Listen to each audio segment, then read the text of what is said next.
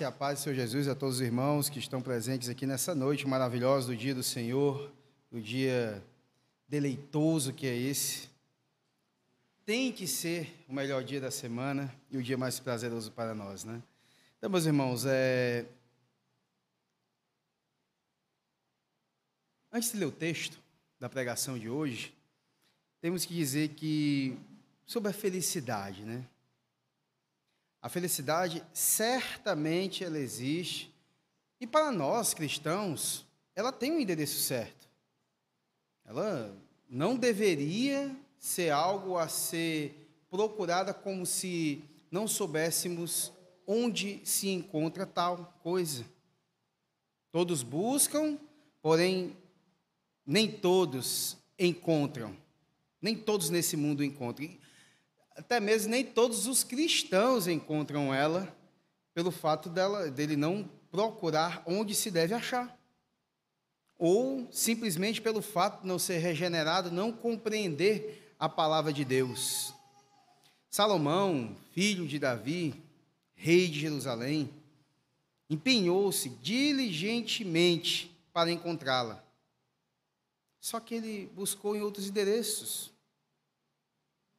E a sua frustração, meus irmãos, se tornou notória. Onde Salomão buscou essa felicidade? A resposta nos é oferecida no texto da pregação de hoje, que se encontra em Eclesiastes capítulo de número 2, do 1 ao 11. Vamos abrir o texto sagrado e ler esse texto nesse momento.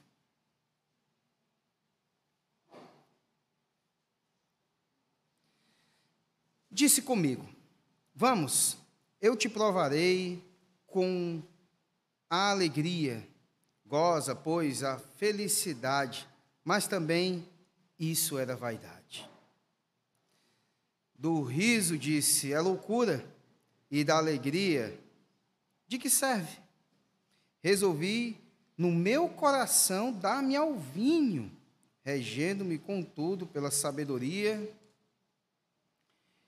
e entregar-me à loucura, até ver o que melhor seria que fizessem os filhos dos homens debaixo do céu durante os poucos dias de sua vida.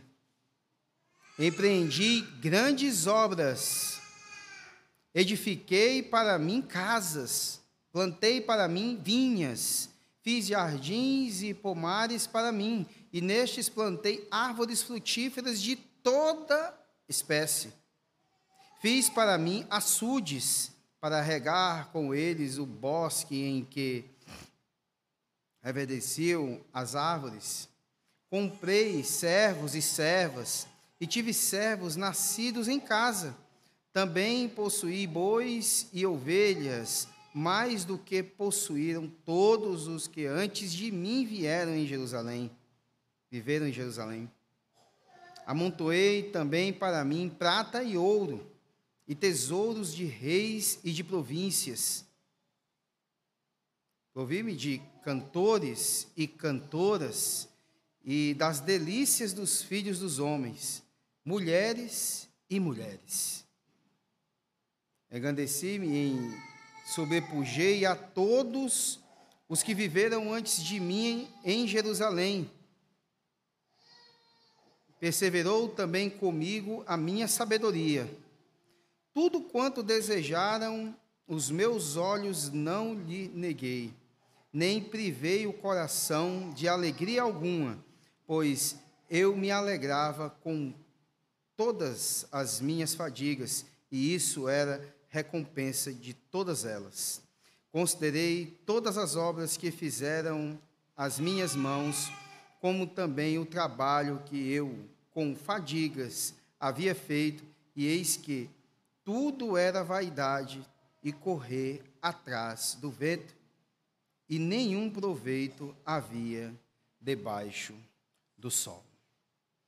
Oremos mais uma vez. Ó Senhor, Deus Criador, nos instrui, nos exorta, ó Pai, fala ao nosso coração. Fala aquilo que não queremos ouvir que o nosso pecado, nosso ser pecaminoso não aceita, nos faz ouvir, ó Pai, rasga o nosso coração.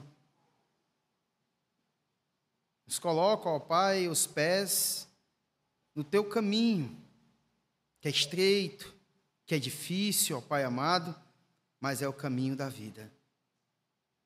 É o caminho da verdadeira felicidade, da alegria, da vida em abundância. Em nome de Jesus, cuida de nós. Amém, Senhor. Aqui, diante do texto que nós lemos hoje, do versículo 1 ao 3, nós vamos ver, em primeiro lugar, que ele buscou essa felicidade na bebida. Na bebida. O texto vai dizer, exatamente ali no versículo 3, ele vai dizer que resolvi no meu coração dar-me ao vinho ah, é uma coisa que foi dada para a alegria do homem. Usado de forma imoderada, ela se torna simplesmente um laço. Um laço. Algo que é difícil de sair do engodo. No Novo Testamento, muitas vezes se fala do pecado como sendo algo que, que é um engodo.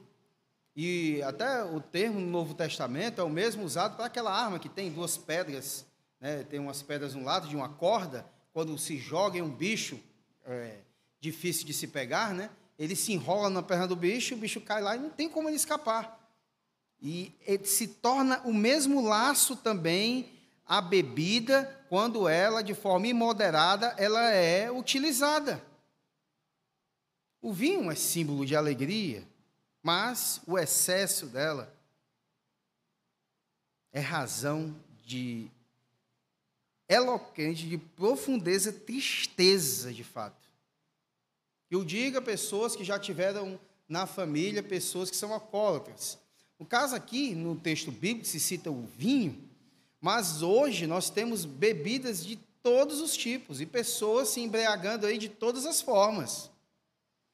E não apenas isso, temos também drogas pesadas na vida de muitas pessoas que tem aqueles momentos, muitas vezes, de que se eu vou sair dessa, e passam por um tempo, às vezes, sem fazer tal coisa. Mas aí, de novo, o mesmo laço está lá nas pernas dele, não deixando caminhar. Isso não acontece, meus irmãos, apenas com a bebida, mas acontece com outros tipos de vício. E vícios, eles vêm de todos os lados e se buscam felicidade nessas coisas.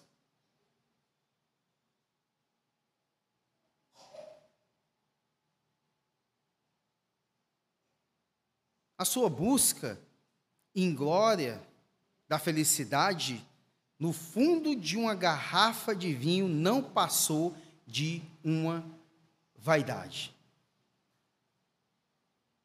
Não passou disso. Ele vai declarar tal coisa. A embriaguez, longe de trazer contentamento, produz dor. Dor longe do caminho da alegria e acaba se cavando profundos abismos. Quantos tombaram nesse caminho, nessa busca da felicidade com isso? Hoje, é, para quem participa de algum grupo de trabalho, grupo na faculdade, escola, que não foi o grupo de, da igreja ou algo parecido da família, você vai ver as pessoas tendo prazer em mostrar uma garrafa de Heineken. Não sei se ela é a melhor, eu não bebo, mas tem um prazer de mostrar aquilo ali, a felicidade para ele estar naquilo ali. E outras bebidas também. Mas como nós estávamos dizendo, o fato de se buscar o prazer e a alegria nessas coisas, o laço está lá pegado às suas pernas, nos braços e no corpo inteiro. E muitas vezes nós pensamos ter o controle dessa situação quando nós não temos. Ah, eu não sou viciado, eu faço isso porque eu quero. Só que onde há o espírito aí a liberdade. Certa vez, um professor no seminário falou uma coisa. Até ele é, hoje é pastor batista, né, o Antônio Neto. Ele disse que se realmente a pessoa tem um controle disso, na hora que ele disser, eu não vou mais beber, usar droga, fumar, fazer aquilo, isso e aquilo, ele deixa. Se de fato é convertido, se de fato é regenerado, na hora que ele disser, eu não faço mais, ele não faz. Porque onde há o Espírito, aí a liberdade. O álcool, por exemplo, é um carcereiro impiedoso. A gente pensa que é algo, porque é uma droga lícita, né? a gente pensa assim que não é uma coisa tão grave. Mas na rua onde a gente morava, quem já se mudou de casa, e a Natália, na esquina ali, ali no Zé Campos, né? Rapaz, até quando está fechado o local de comprar a bebida, eles estão lá. A Winnie sabe como é que é o Natan também, né? O vício é tão tremendo, a prisão é tão severa, que até mesmo quando está fechado, está lá o pessoal, as mesmas pessoas. É impressionante. Eles foram na onda de achar que aquilo era felicidade e se ferraram. Ele é um ladrão de cérebros. É um enganador. Promete prazer e paga com desgosto. Qualquer tipo de vício, meus irmãos. Está usando aqui o exemplo do vinho, mas é qualquer um, qualquer que seja. Às vezes o vício no próprio time de futebol que o sujeito tosse é prejudicial. Algumas coisas deixam de acontecer na vida da pessoa, até mesmo meio eclesiástico, por causa disso. Então, qualquer coisa que, que pareça dar felicidade, assim como o vinho parecia dar, é um engodo na vida de uma pessoa, escraviza mesmo. definitivamente, a felicidade, ela não mora na rua, no endereço da embriaguez ou do ficar muito louco. No versículo 4 ao 8, a gente vai ver a palavra dizendo o seguinte: Empreendi grandes obras, edifiquei para mim casas, plantei para mim vinhas, Fiz jardins e pomares para mim, e neste plantei árvores frutíferas de toda espécie. Fiz para mim açudes, para regar com eles o, o bosque em que reverdeciam as árvores. Comprei servos e servas, e tive servos nascidos em casa. Também possuí bois e ovelhas, mais do que possuí todos antes de mim, antes de mim viver em Jerusalém amontoei também para mim prata, ouro e tesouros de reis e de províncias. Então, meus irmãos, aqui na questão, o segundo lugar onde ele buscou essa felicidade foi naquela que geralmente a todos é buscada, a riqueza na riqueza, no dinheiro em abundância. Ah, o dinheiro em si, ele não é necessariamente ele é mal, mas o amor a isso é um problema. O Senhor Jesus até no capítulo 6 de, de Mateus, ele vai dizer, não podeis servir a Deus e as riquezas. Ele não fala simplesmente moeda, dinheiro para se comprar, para, para comércio em si, para sustentar a família, adquirir o dinheiro para sustentar, não isso mas servir a Deus e a riqueza. Ele fala da riqueza porque o gentil, o não convertido, aquele que não conhece a Deus, ele quer de qualquer forma ser o mais rico possível. Prova disso é o, sujeito querer ser político aqui nesse país. A ninguém vai enganar. O cara quer ser político é para ter muito dinheiro mesmo. Não, mas não vai roubar. Mas o salário é o baixo, né? O auxílio moradia é o pouco. Auxílio paletó é o pouco. O auxílio combustível é muito pouco. os oito ou dez assessores, é muito pouco isso, né? E não só isso, mas em muitas áreas se busca a riqueza. Muitas vezes no nosso trabalho honesto, somos tentados e alguns fazem questão de tomar da empresa em que se trabalha, tomar de uma pobre senhora. Como eu já ouvi até de relatos de Marcão até tá rindo, ele lembra na época do grupo lá. O sujeito, a corrida foi no cartão, ele, não, que foi no dinheiro. Senhora que nem sabia. Ele recebeu o dinheiro do cartão e extorquiu da senhora. Até nisso se fazem. Roubam, buscam dinheiro incansavelmente. Então, é, é, aqui nós vamos ver isso, essa busca da felicidade dele, no segundo lugar que ele busca, é a riqueza. Salomão, meus irmãos, foi o rei mais rico de sua geração. Olhou riquezas e acumulou fortunas colossais. Expandiu seu reino, conquistou terras, construiu palácios, multiplicou rebanhos, ajuntou ouro e prata.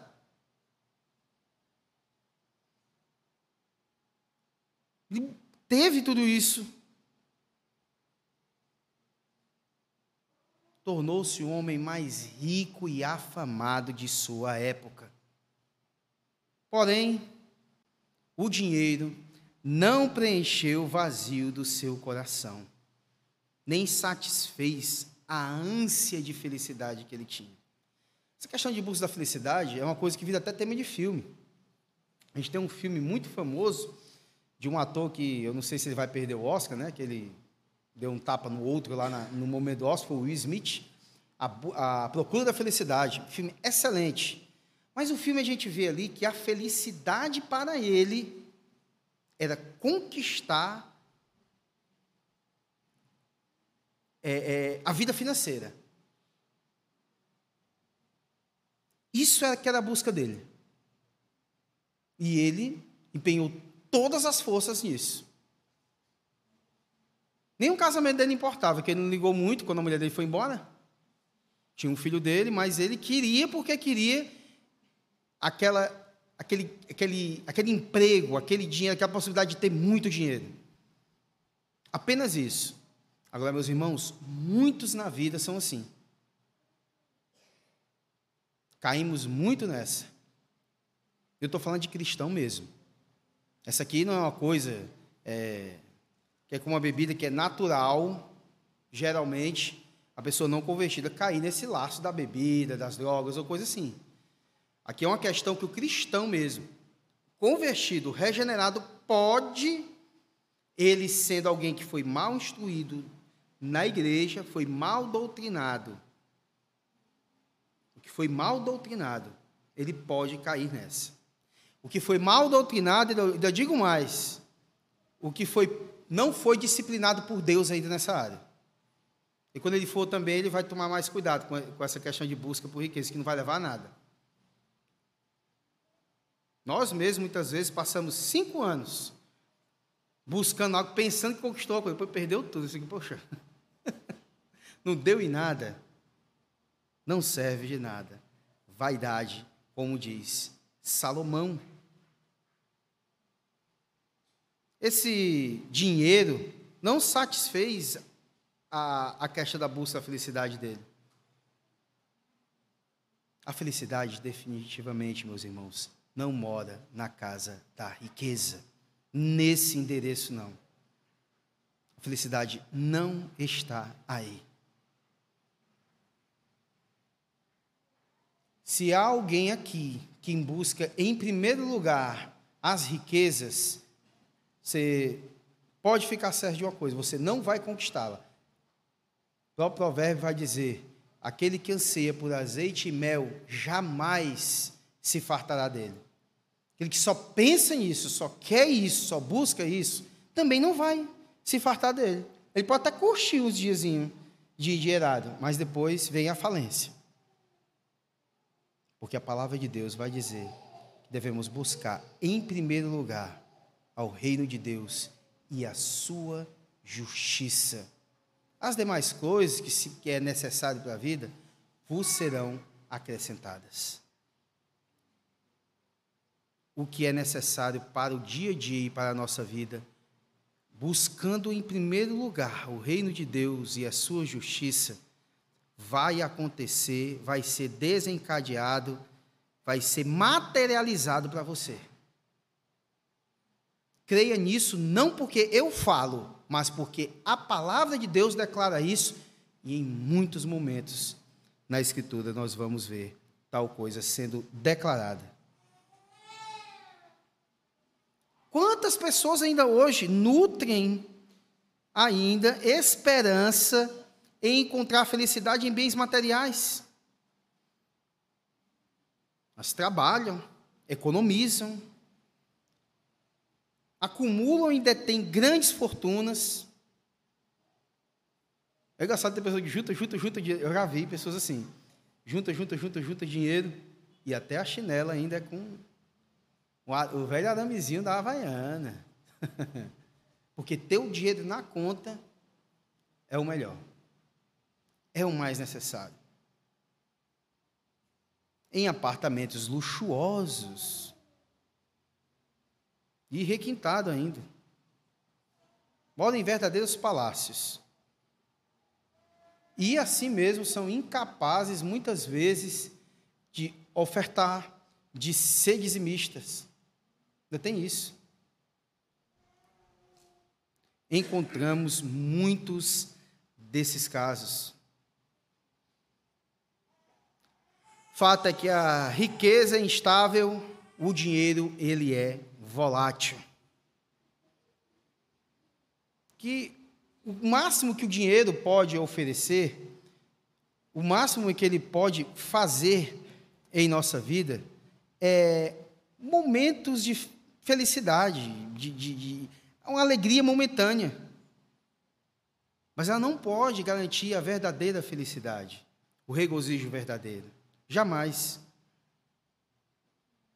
O amor ao dinheiro é a raiz de todos os males. Olha, por amor ao dinheiro, as pessoas casam. Por amor ao dinheiro, as pessoas se divorciam muitas vezes. Às vezes um casal porque está passando um momento difícil financeiro, um deles, não, não quero mais, não dá, está difícil. Às vezes também porque tudo mudou. O tratamento da esposa ou do esposo para com o cônjuge também muda, fica bem melhor. Isso é amor ao cônjuge, amor à família dele ou amor ao dinheiro?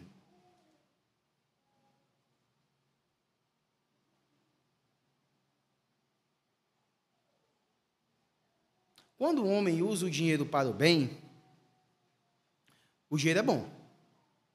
Isso de fato não tem como negar. Mas quando o homem usa o dinheiro é, pelo dinheiro apenas, sempre ele é usado para o mal. O doce néctar da felicidade não está na taça da riqueza. Não está. De fato, não está. No versículo 8, da parte B, nós vamos ver uma declaração interessante que ele diz aqui. Olha, lá no finalzinho ele vai dizer: mulheres e mulheres. Ele fala, né? É, me de cantores e cantoras e das delícias dos filhos dos homens. Mulheres e mulheres. Em terceiro lugar, ele buscou aventuras sexuais. terceiro lugar, ele buscou tal coisa. Salomão foi um homem de muitas aventuras desse tipo. Ele buscou felicidade dos filhos dos homens, mulheres e mulheres. Ele teve 70, 700 princesas e 300 concubinas relacionou-se com as mulheres mais belas e encantadoras de seu tempo.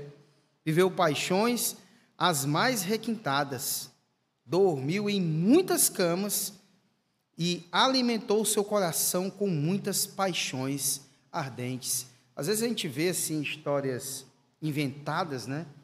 É, fictícias, como a de Dom Juan de Marco. Quem assistiu esse filme antigo aí vai ver o homem que amou mais de mil mulheres lá. E, vixe, Salomão foi esse. De verdade. Ele buscou felicidade nisso aqui também.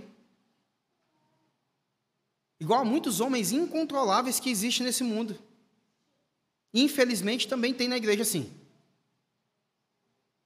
Um joio que existe na igreja. Que tem um prazer de trair sua esposa, de adulterar. Mas isso no mundo é normal. É ilimitado.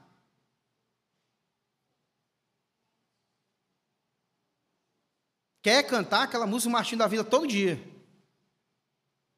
Se possível. Parece que o prêmio da vida dele é isso. Ele busca a felicidade disso. Estranho que ele não encontra uma. Não consegue se achar felicidade aí também. Salomão não conseguiu. Não conseguiu. essas aventuras dele não preencheu também esse vazio do seu coração. Entre essas mil mulheres, não encontrou sequer uma que pudesse lhe dar o braço da felicidade, o beijo da alegria e o colo do contentamento verdadeiro. Nenhuma delas. Em nenhuma delas. Seu pai, Davi, apesar daquela atrocidade, ele parece de fato ter amado Betseba. Também que a escritura vai declarar, né? Mas ele não. Apesar dessa busca toda e de ter condições de fazer isso. Na bebida não achou. Na riqueza que possibilitou essa outra coisa aqui, também não achou. Então, ele foi na, naquilo que também muitos procuram, e que a gente vai ver aí do versículo 9 a 11, que vai declarar o seguinte: olha. Engrandeci-me e sobrepujei a todos que viveram antes de mim em Jerusalém. Perseverou também comigo a minha sabedoria. Tudo quanto desejaram os meus olhos, não lhes neguei, nem privei o coração de alegria alguma, pois eu me alegrava com todas as minhas fadigas. E isso era a recompensa de todas elas. Considerei todas as obras que fizeram as minhas mãos, como também o trabalho que eu, com fadigas, havia feito, e eis que tudo era vaidade e correr atrás do vento, e nenhum proveito havia debaixo do sol. Isso é agora, quarto lugar, é a fama. Que alguns buscam todas as forças. Fama que, claro, se a gente for para o mundo em muito, muitas coisas, você vai ver essa busca pela fama incansável. E nunca vai ter sucesso, mas da fama. A gente vai ver isso aí é, no futebol, no, no, esporte, né?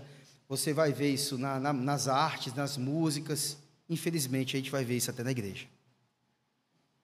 Pastores que são é, verdadeiros popstars. Tem jargões deles mesmos. A gente vai ver depois esses pastores estão até sendo políticos, né?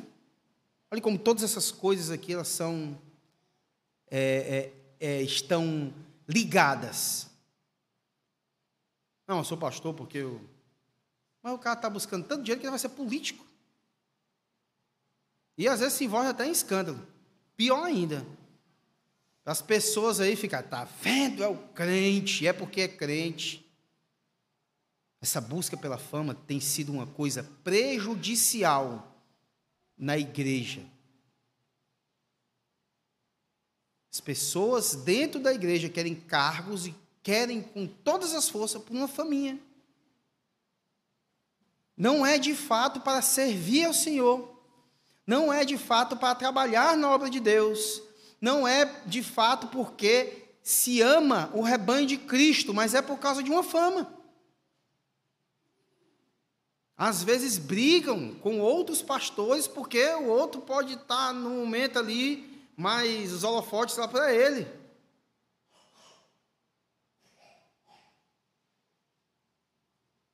Tem uma cena muito legal de um filme que eu nunca esqueço, que é do filme Gladiador, quando Marco Aurélio ele chega para Maximus e diz que ele vai governar no lugar dele, caso ele morra. Aí ele diz assim: Você vai governar, Maximus. Ele, ah, com toda humildade, Senhor, eu digo que não quero. Ele disse: É por isso que tem que ser você. é complicado quando a pessoa quer com todas as forças, ele faz de tudo, ele até engana, mente, faz tudo porque quer alguma coisa algum cargo.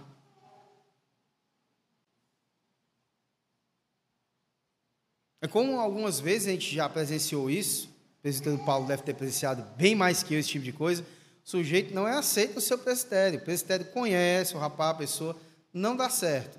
Tem casos que é a marmelada mesmo, né? Que sabe que tem, tem coisa errada que acontece mesmo. Mas é, casos que todos sabem, não, não tem um chamado. Não dá para ser. Ao sujeito sai não só da igreja que ele congrega, ele vai para outro presbitério e faz das tripas corações lá também, porque ele tem que ser pastor. Não, ele vai para outra igreja porque ele quer ser um presbítero. E nem lá consegue, às vezes, na outra. Uma faminha, sabe? De momento. Essa busca por isso também não deve estar em nossos corações nem em nossa mente. Olha, Salomão tornou-se o homem mais sábio de sua geração. Ele teve o maior número de mulheres possíveis, o dinheiro, o maior, é, é, a maior quantidade de, de posses e dinheiro possível. Vinho ele tinha para beber mesmo do melhor possível. E fama também ele tinha. Dominava todas as ciências, decifrava grandes mistérios do saber humano. Ficou afamado. Seu douto saber científico tornou-se um prodígio. E outra coisa, dentro e fora de sua nação, excedeu a todos em sabedoria e fama.